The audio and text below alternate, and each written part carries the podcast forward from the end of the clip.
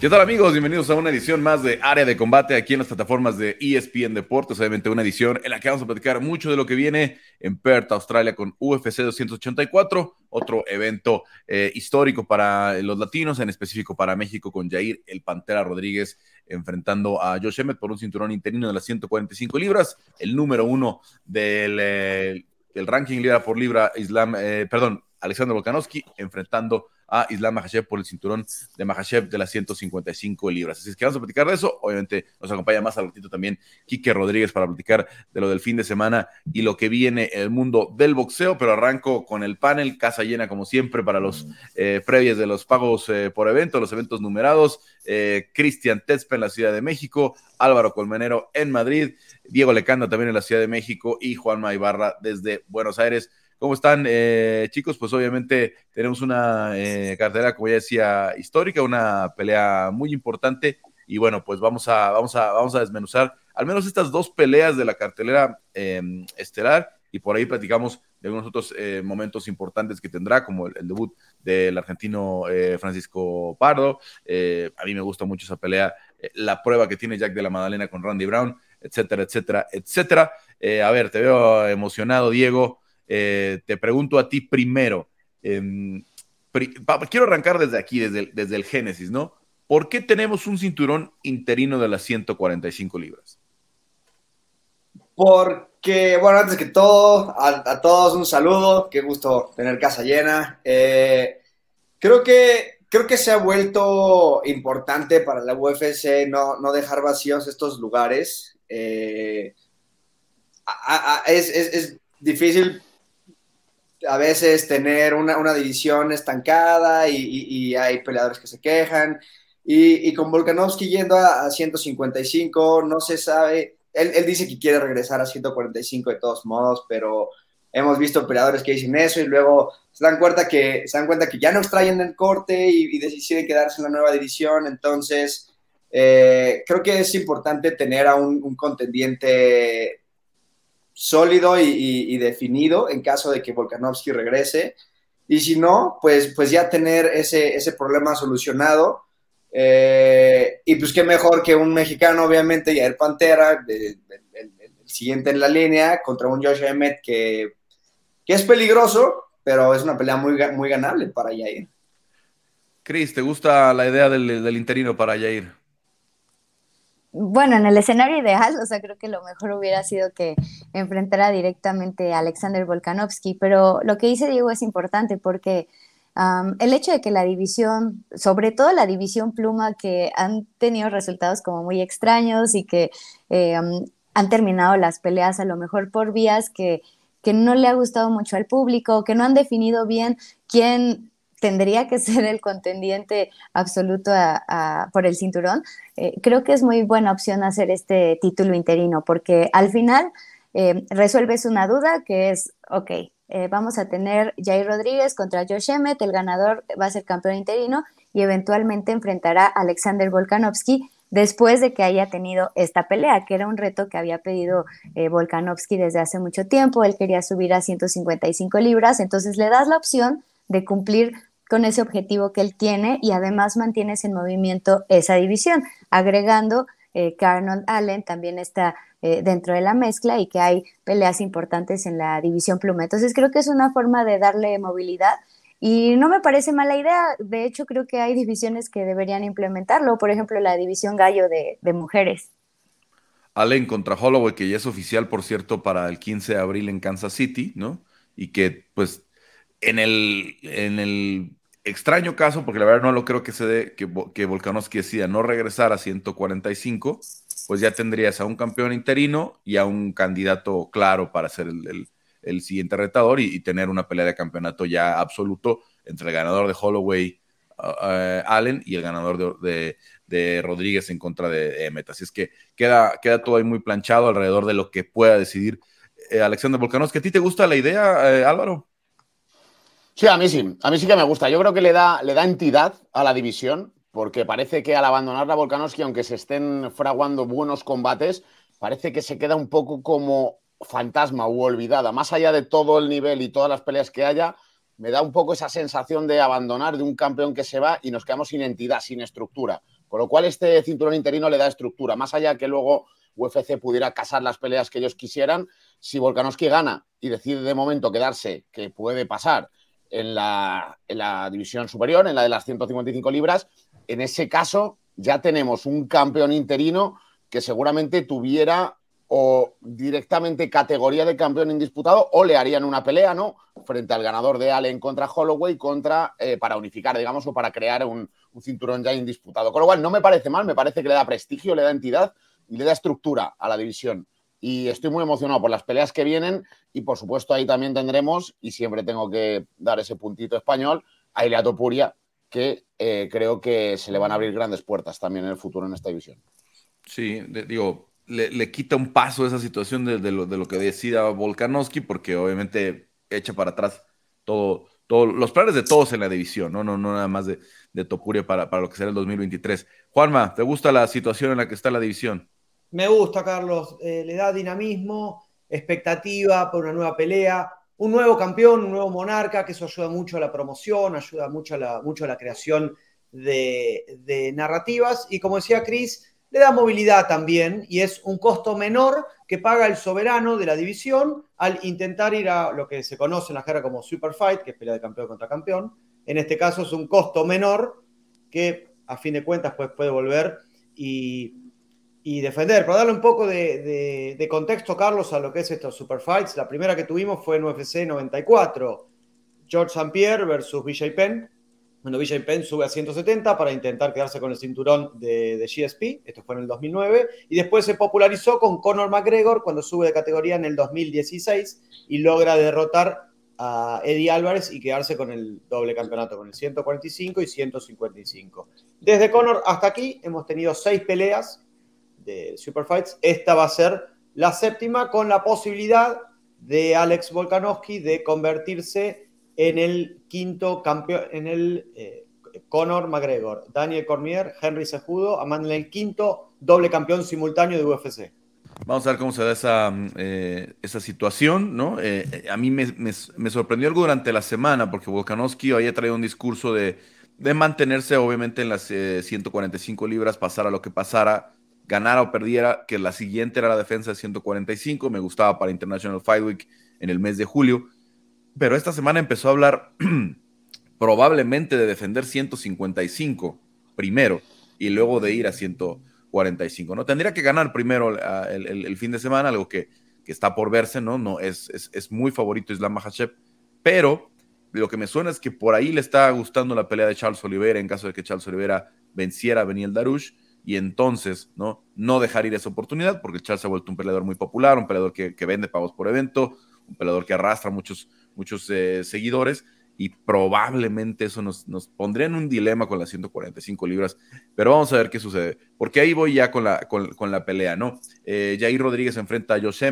eh, Jair el número 2 del ranking, que desafortunadamente no tuvo esa oportunidad de pelear durante 25 minutos con Brian Ortega, que era lo que él quería, lo que Brian Ortega quería, ambos querían una guerra de, de, cinco rounds en la que pudieran demostrar que merecían ser el siguiente retador, viene la acción de Ortega, y Josh Emmett sí tuvo 25 minutos contra Calvin Keirar, donde desde mi punto de vista no demostró ganarla a Calvin Keirar. No sé, no sé, no sé ustedes eh, cómo vieron esa pelea, pero fue una decisión dividida bastante apretada. Y toda esa crítica en contra de Yair, que es que no, no fue lesión, claro, pero Emmett tuvo 25 minutos en los que no demostró ser el siguiente retador. Entonces, creo que es una buena solución enfrentarlos a los dos, decir, a ver, ok, queremos al siguiente retador de aquí, en este caso va a tener además un cinturón interino y listo. La pelea, Álvaro, ¿cómo la ves? Eh, Jair o Josh Emmett, ¿cómo, cómo, ves este combate? Wow, tremendo combate, eh, tremendo combate. Yo es cierto y estoy de acuerdo contigo, Carlos, no, no puedo no estarlo, en eh, aquel combate de Josh Emmett frente a Kelvin Keitar, que creo que le faltó mucho y no hizo lo suficiente. Pero ahora, si hablamos de energías o de sensaciones, la sensación que me está dando este Josh Emmett mirando el countdown, los embedded de esta semana, es de que está súper afilado, de que viene en un estado de forma criminal. Respecto al combate, creo que va a ser superior por poco y que es favorito por poco, reitero, Jair Rodríguez. Creo que el manejo de la distancia, el ser un peleador tan impredecible, los codos, eh, la rapidez, la precisión y el sentido de la jaula, el desplazamiento, el movimiento, Creo que va a haber un combate de striking porque Jair no tiene buena evolución además en defensa de derribo y no le va a dejar entrar mucho a, la lucha, que es una de las variantes que podría ofrecer Josemet. Pero más allá de eso, la potencia que tiene Josemet con el movimiento de Jair Rodríguez creo que no se va a capitalizar bien y sobre todo las combinaciones tan mortales de salir con el codo, de high kick, de pegar y moverse de Jair Rodríguez creo que se van a imponer en una pelea, en un duelo que preveo que va a ser en el striking y en el cual Josemet no va a poder impactar esos bombazos a los que acostumbra.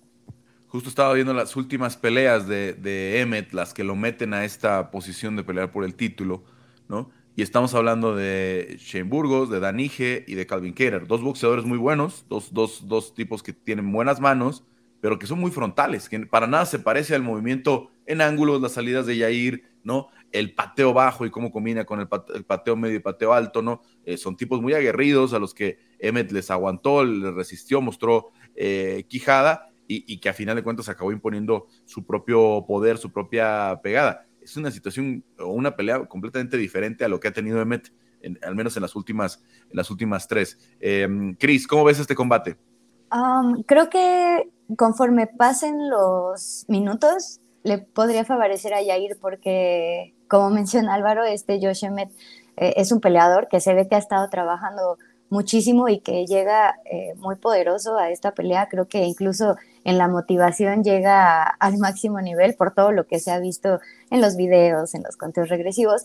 Em, pero creo que algo que le puede dar la ventaja a Yair es toda la experiencia que tiene em, contra rivales de renombre. O sea, desde que Yair empezó dentro de UFC ha tenido retos importantes, lo tuvo con Dan Hooker, con el mismo Alex Cáceres, que tiene muchísimo tiempo dentro de UFC, con André Philly, después tiene esta pelea con, con BJ Penn, incluso la derrota con Frankie Edgar, ¿no? O sea, creo que le dejó muchísimo aprendizaje a, a Jair porque se puso a trabajar en diferentes áreas que le hacían falta y regresó eh, de una manera extraordinaria, extraordinaria ante Korean Zombie, que aunque iba perdiendo esa pelea, creo que el hecho de sacar el recurso del codazo te habla de lo peligroso que puede ser Jair Rodríguez hasta el último segundo. Y creo que ahí em, es donde podría encontrar la ventaja, porque es un peleador muy creativo, muy explosivo y es muy difícil de descifrar. Entonces, a lo mejor los rivales de Yair se están preparando para cierta cosa, pero ya dentro del octágono, Yair comienza a moverse, nunca se detiene, tiene un cardiovascular impresionante y además tiene esta variedad de recursos que le salen muy bien, o sea, las patadas giratorias, los codazos, las rodillas. Entonces, creo que la sorpresa eh, sí podría ser eh, vital en este combate y creo que sí está cargada eh, para Jair Rodríguez en ese aspecto. Juanma, el choque de estilos del que tanto has hablado en los últimos días. Llegan en un gran momento, Carlos, al punto de que los dos tienen nueve victorias cada uno en UFC y dos derrotas. ¿Sabes con quién conversamos, Carlos, sobre esta pelea para tener un punto de vista más de, de colegas? Con Guido Canetti, que Guido los conoce bien a los dos, lo conoce a, Yair del programa de desarrollo, del TUF, de ya hace 10 años, y ha entrenado, ha hecho campamento con Josh Emmett y con Tim Alfamel. Y Guido, la opinión de Guido coincidía con la nuestra. Él me decía que en corta distancia Emmett es peligrosísimo porque larga metralla y es muy difícil soportarlo porque los golpes en línea, una vez que entra, son complicadísimos.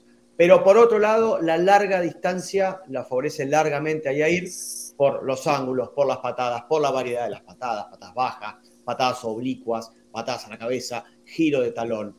Guido me decía que quien gane la batalla de la distancia se va a quedar con la pelea. Él sostiene que tiene más, eh, que es más probable que la pueda ganar Yair, los conoce bien a los dos, y si puede mantenerse a distancia, como Yair sabe, con las patadas, se las puede llevar. ¿Cuál puede ser el factor, el factor X, Carlos? Tal vez la lucha, la defensa de derribos de Yair, Ahí veremos en qué estuvo trabajando con el, con el maestro Isi Martínez. No sé si lo va a ir a derribar como fue, como fue derribar, derribarlo a Philly, por ejemplo, porque Josh tiene muy buena lucha. Tal vez le convenga más mantenerse por afuera del espacio. Pero hay, es muy probable que veamos el juego de patadas que vimos contra Jeremy Stephens, cuando se para de zurdo castiga el cuerpo, cuando se para de derecho patea abajo y arriba.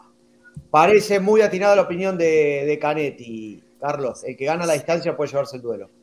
Sí, lo, de Jair ya, no defiende el derribo prácticamente, sino que se deja llevar y hace un scramble en el que prácticamente sale de pie, ¿no? O sea, cuando lo intentan derribar, con este vaya con el apodo de Pantera que tiene, con el, con el, con el movimiento felino que normalmente tiene, eh, hace un scramble en el que sale de pie o trata de terminar arriba y castigar, ¿no? Eh, obviamente hay mejores luchadores que han podido controlar eso, eh, pero, pero él, él, no se desgasta mucho, tal, digamos que no pierde mucha energía en, en los, en los, en, los, este, en los sprawls, ¿no? En, en, detener el derribo, sino que más bien dice, ok, ¿quieres ir abajo? Vamos abajo, pero vamos a ver cómo me, cómo me, me controlas, ¿no? Entonces, eh, eso creo que le va a costar mucho a, a Josh Emmett, eh, como decías, de la distancia. Y te escucho, Diego, ya en el análisis del, del combate. Creo que es, esta es una pelea muy ganable para Yair. O sea, hasta me cuesta trabajo hacer un argumento válido para Emmet. Escuches a quien escuches, todo el mundo habla de la única herramienta que tiene Emmet para ganar este combate es su mano derecha. Y, eso es algo que, que, que Yair sabe y, que siendo un striker de toda la vida va, va, va, va a tener una solución para eso, ¿no? Eh, va a tener que trabajar mucho la pierna frontal de Emmet para quitar ese, ese poder de, de, de, la mano derecha, eh, muchos golpes por el medio. Emmet es, muy golpeable, y lo vimos en la última pelea con, con Calvin Qatar. Yo estoy de acuerdo contigo, o sea, yo, yo no veía cómo Emmet podía ganar esa pelea, pero bueno, ¿no? aquí estamos. Eh, la edad, Emmet acaba de cumplir 37 años, y creo que tiene 30, 31, es, es, es, un joven, todavía tiene 5 años al menos en, en su prime. Eh, la distancia, eh, Emmet, me, parece muy extraño que por su estilo su equipo sea Team Alpha por ejemplo, ¿no? Ahorita lo que, lo que mencionaba eh, Juanma, no, no sé qué tanto aproveche las herramientas que le puede dar Team Alpha Male. es, es es la pelea que necesitaba Yair para, para ganar. Creo que se, dice también del poder de Emmet, ¿no? Pero es un poder que dura esto, porque knockouts no tiene tantos, tiene muchos knockdowns y, y, y, puede hacer daño en ese sentido, pero no tiene muchas finalizaciones. Entonces puede poner en, en riesgo a Yair, por supuesto, y, y, puede aprovechar esos momentos, pero yo no creo que es nada que Yair, a lo que Yair nunca se haya enfrentado o sea, tú ves el, el, el, currículum de Yair, ves el currículum de Emmet y no se parecen en nada, ¿no? Entonces, eh, creo que aquí la única cuestión que, podría ser una pelea más pareja es, es la mentalidad de Yair, que tome decisiones inteligentes, que sea mucho más mesurado, que sepa llevar el, el cardio, aunque tiene cardio para mucho tiempo, creo que tiene que ser mucho más eh, cuidadoso en ese sentido, mantener la distancia, esos golpes por el medio, ¿no? Eh, vamos a ver, yo creo que muchas patadas frontales, mucha rodilla voladora.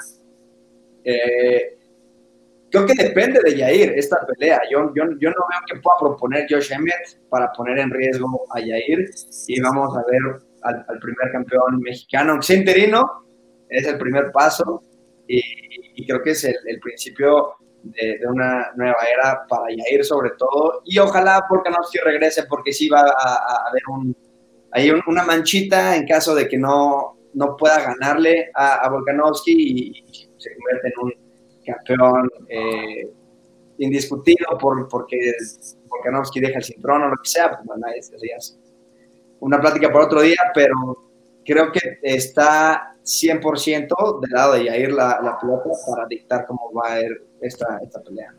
Sí, un elemento importante siempre considerar es eh, con el constante pateo de Yair, ¿no? Que tanto puede mantenerse sano en ese sentido, ¿no? Que no se lastime, eh, porque obviamente lo hemos visto salir muchas veces en muletas después de las peleas por lo mismo, ¿no? Porque usa mucho la herramienta del, del, pateo, eh, buen bloqueo a veces con los codos, si le checan bien las patadas pueden, pueden también hacer algo de daño, aunque bueno, patea como mula, como dicen eh, coloquialmente. Es muy peligroso su, su, pateo. Les contaba el lunes en, este, en, el, en el Spaces de área de combate eh, una anécdota que me contaba Charles Rosa, que lo enfrentó en, en UFC 188, ¿no? Y dice Charles que de pronto siente una patada durísima en la, en la pierna, ¿no? La, una patada baja, que sentía que se le partía la pierna, y además de, de pronto sintió una patada en la cabeza que él al no darse cuenta de dónde venía, pensó que era un botellazo, literal pensó que le habían aventado algo desde la, desde la, desde la tribuna, ¿no? Y empezó a voltear así como a buscar el objeto y ya después se dio cuenta que había sido Yair, que le había dado una, que, le que además de la patada baja le había dado una patada alta al mismo tiempo. Si puede Jair eh, tener esa, mm, esa condición hasta el final del combate, obviamente va a ser más peligroso que Kemet, pero si empieza a disminuir por esa situación, como lo vimos en el caso de Holloway, donde acabó prácticamente teniendo que boxear mano a mano con, con Holloway porque empezó a perder un poco el, poder con las piernas, ese creo que puede ser su principal, eh, su principal problema y por eso voy a hacer eh, mi pronóstico como ahorita se los voy a hacer. Pero primero les quiero preguntar a ustedes eh, cómo piensan que va a terminar esta pelea, quién gana y cómo será. Álvaro, ¿cómo, cuál es tu pick para esta pelea? Bueno, apuesta complicada, ¿eh? todo hay que decirlo, pero me voy a ir con el lado de Jair Rodríguez en el cuarto asalto por KO técnico. Jair por nocaut técnico en el, cuarto, dice eh, Álvaro. Juanma. ¿Cómo te están gustando las apuestas, eh? Esa tendencia te pronuncia, te encanta, Carlos. Vamos a ir con Yair por decisión dividida. Yair por decisión dividida. Wow. No, perdón, perdón, por de, por ay, en la tarjeta, por unánime, no dividido, unánime, unánime. Porque eso ya nos hablaría de una pelea bastante cerrada. Chris, ¿tú cómo la ves? Yo creo que Yair gana en el tercer episodio, por finalización. Yair en el tercero. Ahora es el momento de que Diego nos hace enojar. Dale, Diego, ¿verdad? sí, sí, después de lo que acabo de decir, no hay manera de que no crea que gana. Por lo en el primero, va a decir. No, no, no, no. O sea, es, creo que es difícil terminar a, a, Josh Emmett, pero, pero no veo cómo Josh Emmett pueda terminar a, a, Yair tampoco. Y la decisión unánime se la va a llevar Yair 50-45. No veo ni siquiera que Emmett gane un solo round. Bueno. Dice, dice, Diego, decisión. Jair está favorito, varían un poco las líneas, un menos 160, que no es tampoco una cosa de locos, ¿no? Anda, anda eh, favorito ligeramente Jair en la línea de las apuestas. Yo creo, Jair, que también va a ganar entre el 3 y el 4, porque, mm, eh, o incluso entre el 2 y el 3, porque tiene que ser su apuesta, tiene que ser, como les decía, no, no puede dejárselo otra vez a las tarjetas como le pasó con Holloway, ¿no? Al que sorprende en el primer round le da una, gran pelea en el primer round, pero después, como le decía, empieza a, perder esa, cuando empieza a perder un poco sus facultades al 100%, por, lo mismo que digo que se puede llegar a lastimar, empieza a perder elementos. Entonces yo creo que va a tratar de que la finalización sea temprana, incluso entre el 2 y el 3 creo que va a buscar una patada alta, ¿no? Ya esas buenas manos que nos mostró, no creo que se plante mucho con, con Emmet, que sabemos que tiene ese volado muy, muy peligroso, la mano derecha en, varias, en, varios, en varios golpes, pero bueno, ya ir entre el segundo y el tercero me voy a, arriesgar. Vamos a ver si no nos sorprenden la, próxima semana o el fin de semana, pero bueno, ahí están nuestros pronósticos. Vamos al evento estelar, el evento estelar que obviamente, eh, como ya lo decía al principio, enfrenta al número uno del ranking libra por libra, Alexander Volkanovski, con el número dos del, ranking libra por libra, eh, Islam Mahashev. Ahí sí la línea está muy dispareja, prácticamente un 3 a 1 a favor de, Islam eh, Mahashev. Les pregunto eh, por qué, por qué vemos tan favorito a, Islam Mahashev, al menos en el tema eh, de las apuestas. Arranco contigo, Cris creo que es el tamaño de Islam, ¿no? O sea, es un peleador muy grande para las 155 libras y se ha hablado mucho también del tamaño de Alexander Volkanovski, o sea, que incluso en 145 libras eh, pues se ve cortito, ¿no? Entonces creo que para empezar podría eh, ir por ahí. El estilo de Makachev, como lo han demostrado todos los dagestanís, es muy dominante, eh, la lucha que tiene es espectacular y es muy difícil de que los rivales puedan eh, contrarrestar estos ataques, ¿no? O sea, incluso se hablaba cuando Makachev enfrentó a Charles Oliveira de lo que iba a poder hacer em, Oliveira en el piso y al final Makachev demuestra que no solo en el piso, sino también eh, con los puños eh, es muy poderoso. Entonces yo creo que esa combinación es lo que lo han hecho tan favorito para esta pelea. Creo que Alexander Volkanovski tiene muchas herramientas porque también es un peleador muy poderoso, Además, como es eh, más corto, va a tener la ventaja en poder acercarse, cortar la distancia y salir. Y además es un peleador que tiene un extraordinario nivel de lucha. Entonces creo que por ahí eh, podrían balancearse las cosas, pero creo que Makachev, una, eh, pues tiene una racha muy importante de victorias, Volkanovski también la tiene, se mantiene invicto dentro de UFC, pero creo que el hecho de que Makachev también traiga detrás el apellido Nurmagomedov, eh, sí influye mucho y creo que eh, para él también es importante conseguir esta victoria sin Javib en la esquina porque es ya consolidarse con su propio legado. Entonces yo creo que por eso Makachev es tan favorito. Álvaro. Uf, a ver, pelea, pelea mm, que yo le voy a dar bastante más crédito del que se le está dando a Volkanovski. Es verdad que es un monstruo al lado suyo, al menos en cuanto a altura y la complicación también que impone Mahachev para cortarle la distancia, cosa que ya hemos visto que ha logrado hacer en su división Volkanovski con luchadores más altos que él, como por ejemplo Holloway, pero Islam no es lo mismo. Islam tiene diferentes obstáculos o barreras, empezando por la lucha y siguiendo por su evolución en el striking, que impiden que Volkanovski pueda entrar tan feliz o que vaya a arriesgar tanto en un combate tan importante para poder cortar esa distancia, porque con lo que tiene que arriesgar, uno, se va a llevar en contra buenas manos, y ya lo hemos visto, que sabe tocar bien el mentón y le pesan las manos y es un luchador grande dentro de lo que cabe para la división Mahachev, y luego la lucha. La lucha, y ahí sí que creo que tiene razón Mahachev, decía, Oliveira ha estado preparando con un sparring iraní, con un campeón de wrestling, eh, mi lucha. pero los sparring no soy yo. Y creo que ahí también tiene razón. Hemos visto a Volkanovski preparándose en el eh, gimnasio, que ahora no recuerdo el nombre de Tailandia, el Sangpao, ahora no recuerdo el nombre exactamente, pero bueno. El eh, eso, el Bangtao.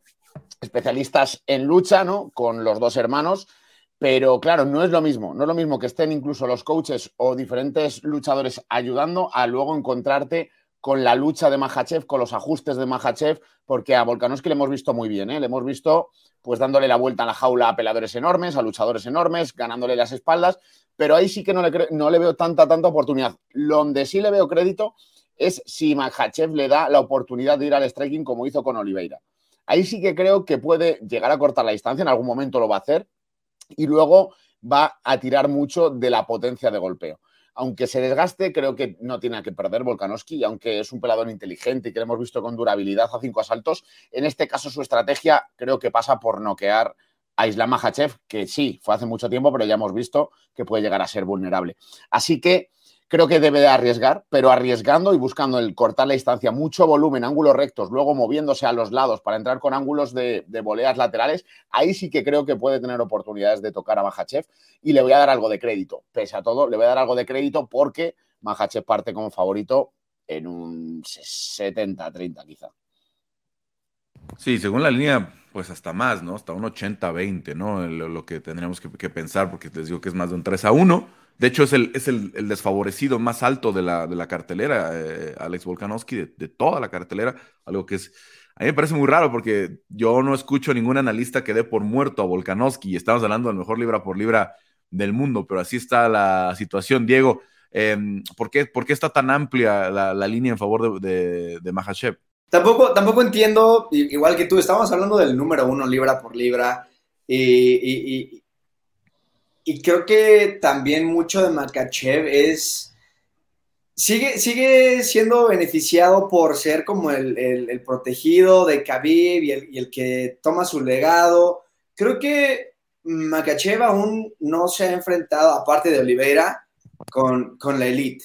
Eh, obviamente a Oliveira ya vimos que lo lastimó de pie, lo, pudo terminar en, el piso, pero eh, no se puede dar ese lujo con Volkanovski, ¿no? De, de, probar su striking y, de, medirse, porque ahí es en donde Volkanovski tiene la, ventaja sobre, sobre de Islam.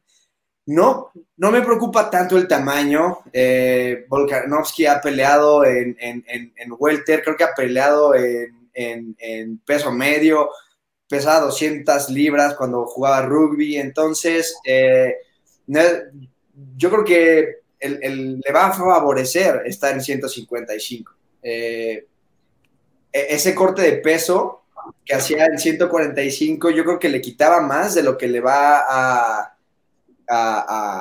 quitar pelear ahora en 150. No es, no es como que él tuvo que subir de peso para pelear en 155. Yo simplemente creo que va a cortar menos. Entonces, eh, el poder va a seguir ahí la velocidad es lo que vamos a ver qué, tanto se queda.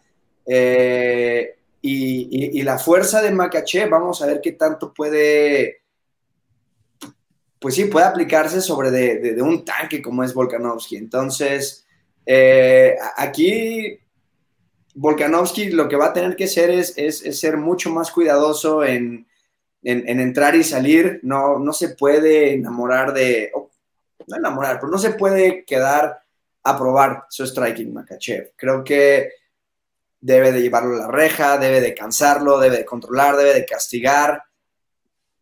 Creo que al principio los scrambles de, de Volkanovski le van a dar la oportunidad, pero sí va a ser una pelea larga, gane quien gane. Yo, es, muy difícil para mí ahorita pensar cómo, cómo se va a dar la pelea. Pienso en qué es lo que tiene que hacer cada quien, pero no, no estoy seguro de quién va a poder implementar mejor su juego. Y, Volkanovski, por algo, es el mejor libra por libra. Creo que tienen un IQ muy alto. Por también Islam. Islam sabe escoger sus derribos. Y, si eres más, más largo, va a buscar a lo mejor un, double leg. Si eres más corto, va a buscar más llevarte a la reja y, controlar. Entonces, este es el, el segundo reto más grande que ha tenido Islam. Creo que todavía tiene mucho que probar y no sé qué tanto eso le afecta entonces mentalmente.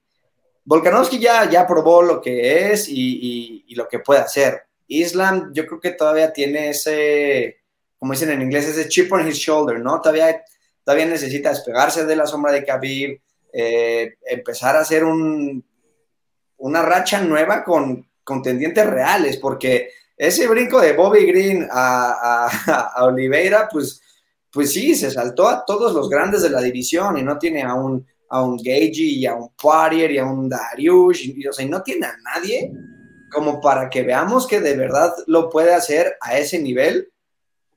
Sí lo hizo con Oliveira, pero no es una cosa de una vez, tiene que probarlo mucho. Y Volkanovski es un gran reto para eso. Es lo que decía Alexander, ¿no? Dice, cuando sea consistente en vencer a los mejores de la división, puede puede ser tan arrogante, ¿no? De, sentir que puede ganarlas de todas a todas. Em, la verdad es que a mí, que yo antes de la pelea con, Olivera, me, me, dejaba muchas dudas la forma en la que llega Mahashev, ¿no? Que le gana a un Thiago Moisés eh, que por ahí lo metió en problemas, lo derribó, lo, casi lo somete en algún instante. Em, Bobby Green, que toma la pelea con 8 o 10 días de anticipación. Dan Hooker, que la toma con dos semanas de anticipación. Este, una, racha, digamos, de, de peleas eh, con muchas circunstancias alrededor. Em, pero vaya, cuando tuvo que plantarse contra Charles Oliveira, eh, lo superó de pie, creo que es lo que nos sorprendió más a todos, ¿no? Que lo sorprendiera de pie, que le hiciera tanto daño con esa guardia zurda, y pues ya abajo, vaya, también pensábamos que no podía someter a, Charles con el jiu-jitsu que tiene Charles y a final de cuentas, cómo se terminó dando ese, ese triángulo. Eh, Juanma, ¿por qué está tan favorito Islam? Por lo dominante que ha sido en la mayoría de sus victorias, Carlos, por esta racha de 11, de 11 triunfos con, la que llega desde 2015, desde la derrota con Adriano Martins. Si bien no le ha ganado a gran parte del top, se ha saltado varios, como decían recién, como mencionaban recién. Cumplió y cuando tuvo que ganarle a, Charles, le ganó con la guardia zurda, lo sometió. También hay muchísimo de lo que, de lo que se habla de él, declaraciones de Javier Méndez, de Javi. Tenemos que remontar a a lo que decía Abdul Manab de que Islam iba a ser campeón del mundo. Todo eso de un ladero, de un hermano de Khabib, que se hable mucho y hace que uno preste atención. Por ahí si Islam Makhachev viniera de otro campamento, tal vez el hype sería un poquito menor. Pero todo eso se respalda en una manera de pelear de, contra Islam. Y a Islam, si bien lo vimos derrotado una vez en UFC, cosa que Alex aún no nos ha pasado, después lo hemos visto dominar en las peleas. En cambio, Alex lo hemos visto ser derribado por Brian Ortega, que tiene un, tipo de derribo de, Jiu-Jitsu, que no es el mismo del Sambo. Lo hemos visto en dificultades contra Holloway, incluso muchos sostenemos que al menos una de las peleas no, no la ganó contra Max, al menos la, primera o la segunda. Entonces por ahí hemos visto algunas decisiones, unas peleas un poquito más cerradas de, Alex. Y tal vez que vaya a la casa de Islam, bueno, en realidad va a ser la casa de porque es Australia, pero que suba a su categoría, eh, genera un poquitito de, de desventaja. Recordemos algunos datos de color, Carlos. Eh, vuelve eh, Alexander Volkanovski Australia, no peleaba desde 2018. Alex Volkanovski comenzó siendo en UFC uno de los tantos peleadores que la franquicia contrata cuando viaja a alguna región para ganar popularidad, para traer más gente con peleadores de su ciudad, de su región, como pasó cuando UFC vino a Uruguay con Luis Eduardo Garragorri, por ejemplo, un chico que venía de kickboxing. Alexander Volkanovski comenzó peleando sus primeras cuatro peleas en Australia, con, eh, con Misuto Hirota, con otro chico peleador japonés más, peleó con Shane Young y después pega el salto y ya se va a Boise, Idaho y, y vuelve a pelear en Estados Unidos. La última vez que peleó en Australia, ¿saben cuándo fue, chicos? 2018 contra Jeremy Kennedy en Perth, precisamente. Así que vuelve a su zona, vuelve a su ciudad. Veremos si esto tiene algún tipo de injerencia en el resultado. Que vuelva a su lugar, a su ciudad y ante su gente. Tal vez al punto más lejano al que puede ir UFC de, México, ¿no? Hablando de Yair, ¿no? De todo el, todo el trayecto que hay que hacer para, para llegar. Yair tuvo que estar en Bali una semana este, para poder cruzar, para estar en el mismo uso horario ya que Perth, ¿no? Mientras se terminaba su trámite de visa, que es bastante complicado para los mexicanos etcétera, etcétera, etcétera. Voy ya con el, desarrollo de la pelea y su pronóstico. Eh, Chris, ¿cómo ves el combate? ¿Quién gana? Ah, qué difícil, porque yo se me hace que yo creo que Alexander Volkanovski va a dar la sorpresa, se la va a poner muy complicada a Islam Makashev. Em, no creo que le alcance para vencer a, a, Islam, pero creo que va a ser una pelea larga. Creo que va a ser una pelea de cinco asaltos y creo que va a defender el cinturón Islam Makashev. Islam por decisión, dice Chris. Diego. Me da, fe lo que dice Chris y, quiero pensar lo mismo. Eh, hemos visto que Islam puede ser noqueado, hemos visto a peleadores de menor calibre no ser finalizados por Islam, entonces quiero creer que, va a ganar Volkanovski y, me voy a ir con el corazón esta vez, no con la cabeza, y, vamos a ir Volkanovski knockout, cuarto round, porque si no, sí la va a ganar. Eh, no, no, no creo que gane una decisión Volkanovski. Volkanovski no, knockout. Va a tener que finalizarlo, pero yo, yo lo veo conectando en el cuarto round. Cuarto round, si nos está escuchando, métale Volkanovski cuarto round y debe de pagar como un 45 a 1 fácilmente, o, si, no es, si, no es, que más. Eh, eh, Álvaro.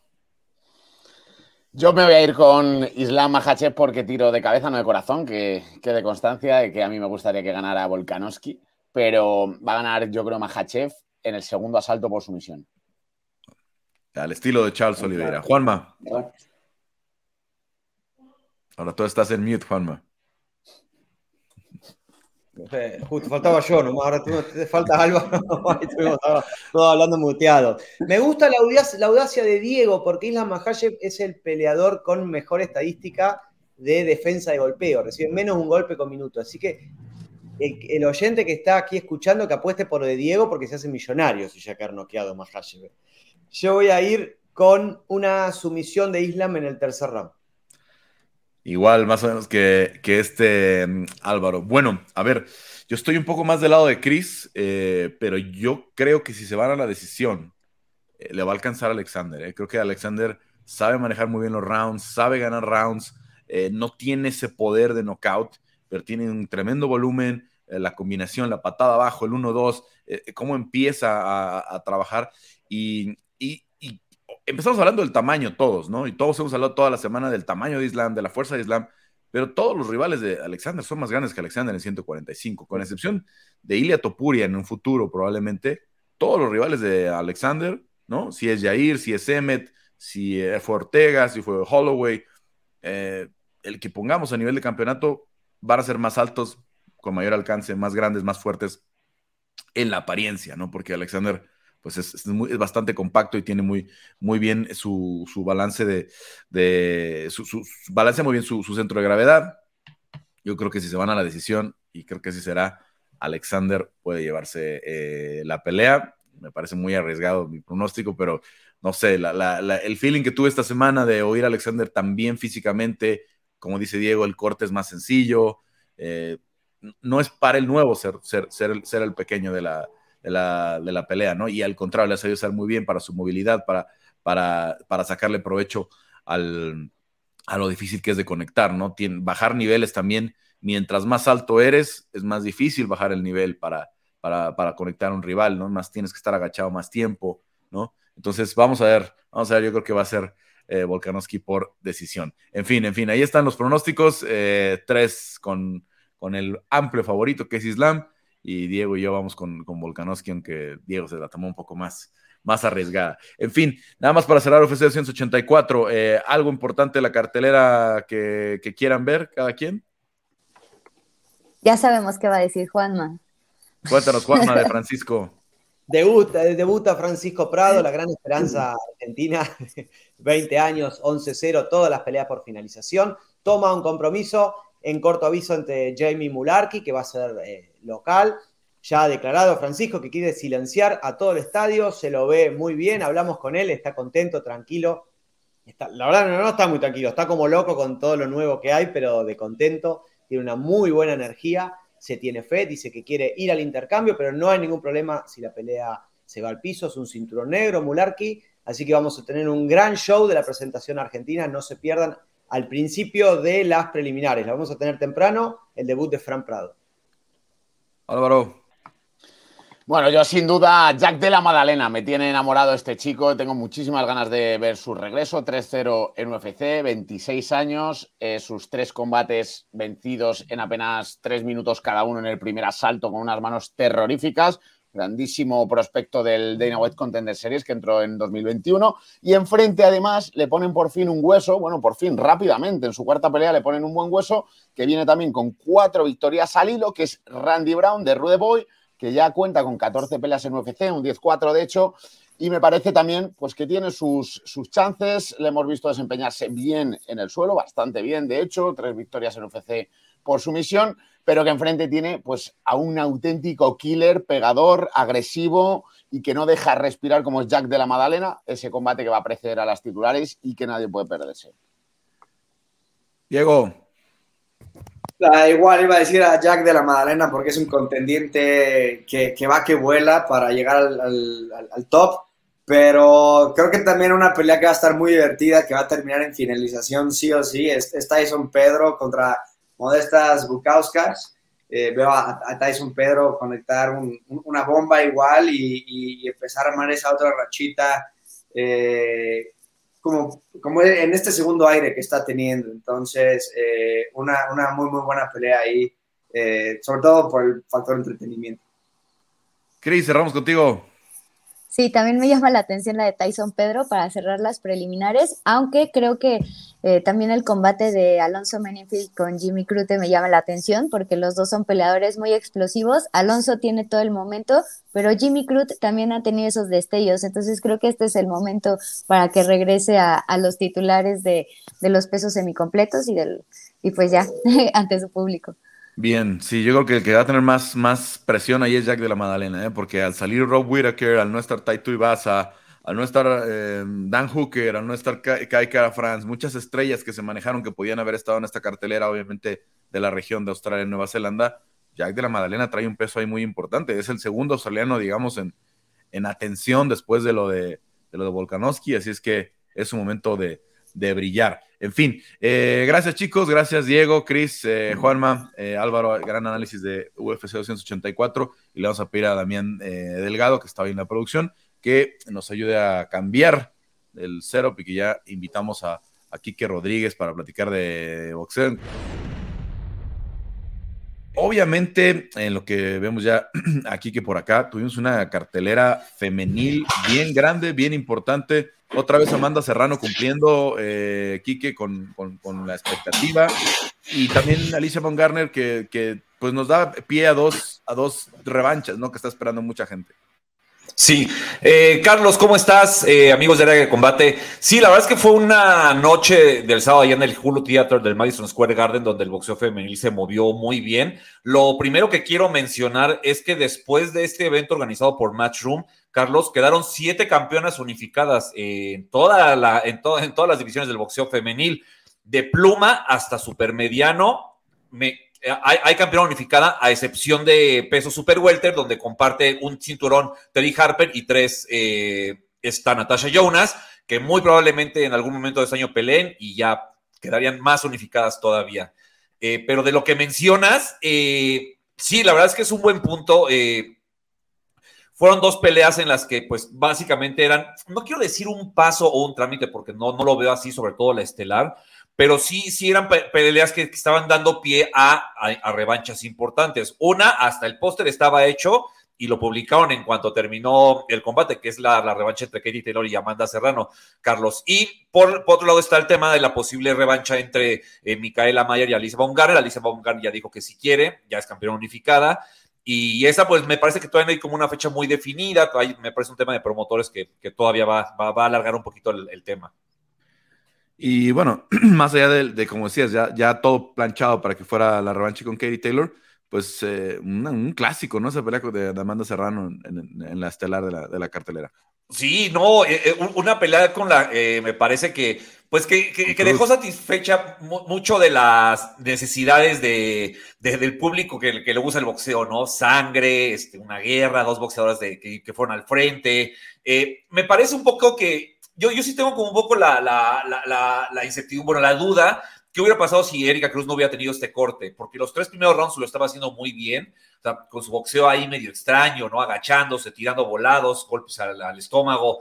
Le, le, estaban entrando la mayoría a Amanda Serrano. Yo no sé si ella estaba como, como apenas como involucrándose en el combate y después hubiera sido diferente, pero, pero me parece que el corte sí condicionó mucho, sobre todo el boxeo de la mexicana. Eh, se, se nubló, me, parece que por ahí el pues la mareó un poquito en el sexto round.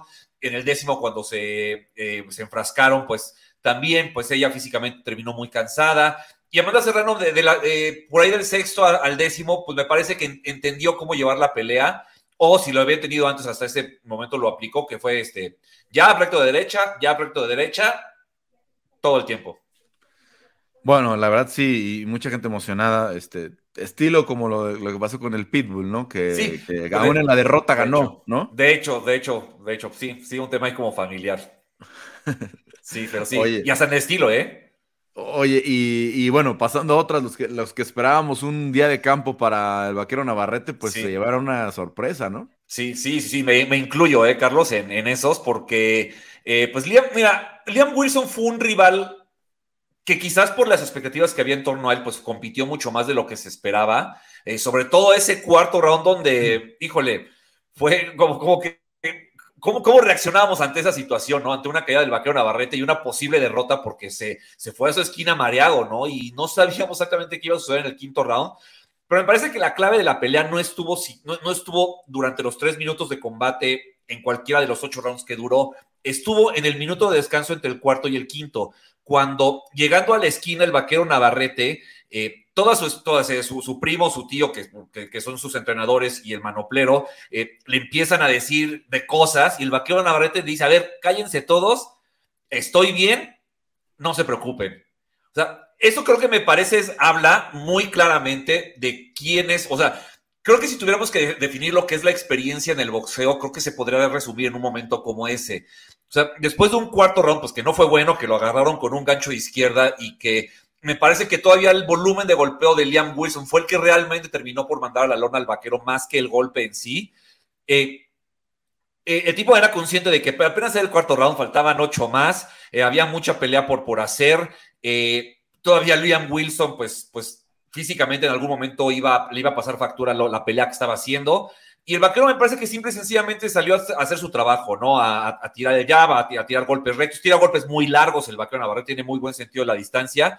Y, me parece que, a diferencia de la esquina de, de, Navarrete, Liam Wilson en su esquina falló porque su esquina le decía, tira dos golpes, muévete.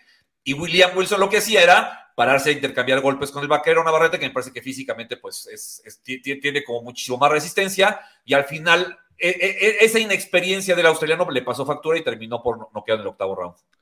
Y tardando no sé si, si voluntariamente o si era parte del plan mental que tenían eh, de, jugar un poquito con eso. Muchas polémicas, ¿no? Primero lo del tema del peso, ¿no? Que si le, si, si, le dieron a chance ahí en la báscula Navarrete. Luego el conteo, decías del cuarto round, que, que hay, hay unas ediciones en internet que parece que son más de 20 segundos que le dan de recuperación a, a, Navarrete. Ciertas polémicas por ahí que ensucian un poquito esta victoria, ¿no? Sí, e, el tema del pesaje fue extraño. Digo, eh, Liam Wilson fue el que dijo que salió demasiado bajo, que él nunca había pesado tampoco. Eh, realmente no sabemos si fue un plan con maña de su parte o si de verdad hubo algo que fue extraño. Eh, generalmente todos los boxeadores, Carlos, y en MMA sabes, pues una o dos horas antes eh, se hacen un prepesaje como para verificar que todo esté en orden. en el caso de Top Rank, bueno, en, unas oficinas revisan que esté bien el tema del peso por si hay que eh, solucionar algo de última hora. Y, el vaquero, y, Y, el tema es que con los demás peleadores no hubo una polémica respecto al tema de la báscula, no solo fue en el tema de Liam Wilson en específico. Eh, creo que en este caso, Navarrete, independientemente si hubo un tema con la báscula o no, él físicamente no se veía desmejorado como en la categoría anterior. Hay un tema quizás en el que el vaquero pues no ha, ha decidido no, no, no, no no, no, no actualizarse en temas de nutrición para, para que pudiera bajar de peso de una manera como mucho más cómoda, pero se vio bien, ¿no? Y me parece que el vaquero ahorita está en ese límite en el que si sube a peso ligero, ya sería un peleador chico, ¿no? Creo que está como en el punto en el que el superpluma es el peso en el que debe mantenerse el mayor tiempo posible. Y, yo sinceramente digo, no soy tan seguro que haya habido una polémica con el, o sea, real en el tema de la báscula. Y en el tema del, del, de, del conteo, del conteo eh, pues sí fue un tema extraño, ¿no? O sea, yo creo que el, conteo hasta 8, el de protección que hizo el referee, estuvo bien. El, tema es que después, digo, es que según yo eso, es, eso es habitual. Eh, el referee pues te pide que camines adelante, que camines hacia atrás, que camines hacia los lados, que el referee vea que no estás noqueado y que puedes seguir en la pelea. Eso se hace con frecuencia. Eh, el tema fue que después el, el vaquero mañosamente tiró el bucal y eso le dio más tiempo tanto tiempo le dio que luego terminó el round y tuvo un minuto más para recuperarse. Entonces, esa parte del vocal quizás le pudieron haber escotado un punto, eh, algo, ¿no? Eh, esa parte claro que sí pudo haber hecho algo más el referee. Sí, sí, sobre todo que eso ya lo hemos visto y se vuelve una constante, ¿no? Cuando empiezan a tirar el vocal, que ya saben que se, que se, gana, que se gana tiempo. Bueno, ahí está. A final de cuentas, gana de forma categórica en el 8 y, no tenemos nada que debatir ahí si se hubiera tenido que quitar un punto, si no se hubiera tenido que quitar un punto, ir a, ir a las tarjetas, ¿no? Em, a ver, y estaba Valdés por ahí, ¿no? Para la foto, ¿no? Así este, es. La pelea que debió haber sido, Oscar Valdés contra el vaquero Navarrete. ¿La veremos esa todavía? ¿O sí. para cuándo, para cuándo la esperamos? Eh, fechas, híjole, no lo sé, Carlos. Yo pensaría tal vez julio, agosto. Aquí el tema que yo pienso respecto a esta pelea ya ni siquiera es el tema de, de Navarrete, ¿no? Es el tema de cuánto tiempo va a estar inactivo Oscar Valdés.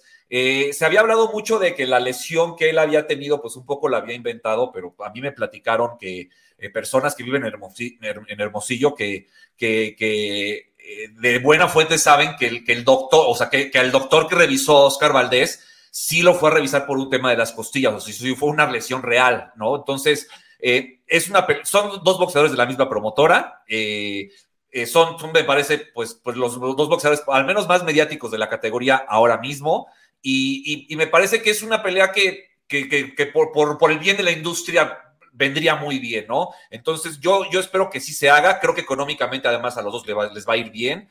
yo, yo, yo, no veo como algo para que esta pelea pues no tenga sentido, ¿no? Yo espero que sí se haga, sí, yo espero que se haga antes de que te pase el primer semestre del año, o sea, el vaquero se va a recuperar bien de esta pelea y Oscar Valdés pues, pues, pues ya, no, ya tiene que pelear pronto porque si no va a ser mucho tiempo inactivo, ¿no? Así es, y después de, pues que viene de, tratar de rebotar, ¿no? De lo que pasó el año pasado. Em, a ver, eh, nada más antes de pasar a las, del, a las del fin de semana, si hay algo interesante que quieras platicar. Em, ¿Anunciaron, no anunciaron regreso para, para, para el zurdo, ¿no? Para el mes de marzo, ¿no? Se está especulando. Contra, contra Gabriel Rosado, una pelea que ha, ha causado muchísima polémica, porque el zurdo Ramírez sabemos, 175 libras y ha recuperado incluso hasta 200 libras. Por otro lado, Gabriel Rosado, un boxeador que habitualmente pelea en las 160 y que sus últimas peleas, ha perdido, sus últimas tres, pues ha terminado pues muy golpeado, muy castigado. Eh, de 160 sube a 175 sin contar el rebote del zurdo Ramírez. Entonces va a ser una pelea pues demasiado dispareja desde, desde la parte física y, híjole, y, está generando mucha polémica porque pues no es una pelea pues que dignifiquen la, categoría que supuestamente tiene el zurdo Ramírez en el boxeo. Que necesita rebotar también, desafortunadamente, después de la derrota con, con, con Bivol, ¿no? Sí, no, que, que es una pelea totalmente para recuperar esa pelea perdida, ¿no? Pero está bien. hacemos esta pelea, digo, yo creo que pudieron buscar a alguien que al menos físicamente pues no esté tan en desventaja, aunque no sea bueno, y, y después que viene para el zurdo, ¿no? Porque pues los, los 175 ahí están ocupados, a menos que quiera subir a crucero y pues, ver, a, ver a quién se agarra, ¿no? Eh, pero si, si él se quiere quedar en 175, Beterbiev y Bivol tienen sus planes y pues, el zurdo no está en ellos. Entonces, eh, pues, pues eh, a veces es lo que pasa con Golden Boy, como que toman decisiones que no sabes realmente hacia dónde van dirigidas, ¿no? O sea, cuál es el objetivo como el punto siguiente para, para tomar las decisiones que toman, ¿no? O sea, es mantener ocupado, este, a lo mejor llenar un contrato con Dazón de, de, hacer eventos. Eh, ojalá, ya que estamos con esta pelea estelar, pues por lo menos las de abajo sean, se, les, les iban un poquito más a la promotora y a los boxeadores. Y, y, vamos a ver, ¿no? Porque es el punto. Ok, le ganas a Gabriel Rosado para, para recuperarte, pero luego qué? ¿Qué sigue para, para el zurdo? Bueno, ahí está para, para, el mes de marzo, más o menos, esperar sí. la, la, programación. Y, eh, a ver, ahora sí, para los del fin de semana, ¿cuáles tenemos, eh, Quique, para, para seguir? Bueno, la, la, la, más importante y, y, realmente me parece que es un fin de semana, pues digo, hay, hay ciertas funciones, pero, pero realmente la, la más importante es la pelea de, de, de Premier Boxing entre Rey Vargas y, eh, y Oshakio Foster, una pelea en la que el mexicano eh, deja en pausa, no lo, no lo abandona, su campeonato de las 126 libras sube a 130. Yo creo que si le llega a ganar norteamericano, él pues se quedará con ese cinturón y dejará vacante el de las 126, el peso pluma que si llega a suceder eso sería muy interesante ver por ahí quién, por ahí estaría el Rocky Hernández, a lo mejor el Bronco Lara, si, si le gana a Lee Wood, podrían hacer una unificación con el Rocky Hernández, sería una pelea brutal o meter al Venado López. O sea, hay muy buenas opciones en caso de que Vargas deje el cinturón. Pero siendo muy sinceros, Carlos, eh, me parece que hay que considerar favorito al norteamericano, que Rey Vargas regresa a su cinturón de las 126 libras, porque en su combate anterior ante Mark Masayo a, Rey Vargas le costó muchísimo la velocidad del filipino, muchísimo. Y me parece que se va a enfrentar al típico afroamericano de, de, de mucho jab, de tirar dos golpes a muchísima velocidad, de moverse mucho. Y, y Rey Vargas pues, su último combate al menos demostró que su reacción fue muy lenta. Entonces, pues vamos a ver. Bueno, nadie se mete entonces con el Super Bowl. Este fin de semana no hay muchas, este, no, muchas, no, no, muchas, muchas carteleras, más allá de UFC, que es hasta Australia, ¿no? Obviamente sí. no compite por ahí el tema de la. De la el horario. Del, del, no, bueno, el horario es normal sábado en la noche, ¿no? UFC okay. ya tiene mucho tiempo haciendo un, un, si no un pago por evento, menos una cartelera la noche previa al Super Bowl. Ok. Pero a final de cuentas, este, me refiero a que toda la atención mediática pues va a estar lejos, ¿no? No, no hay, no hay este... No, no, no se estorban. Mucho, no se estorban en ese sentido. Bueno, Quique, pues esperar obviamente lo que viene la, la, la próxima semana. Gracias como siempre por tu sí, análisis. No, Te escuchamos también en el podcast del estilista. Sí, Carlos, muchísimas gracias ahí, este, todas las semanas también. Bueno, pues ahí está Quique Rodríguez. También muchas gracias a Damián Delgado que estuvo en la producción esta semana en área de combate. Yo soy Carlos Contreras de Gaspi. Los esperamos eh, la próxima, obviamente con el resultado. Veremos si otra vez se hace historia para México con Jay Rodríguez con este cinturón, al menos interino de las 145 libras. Muchas gracias y nos esperamos la próxima.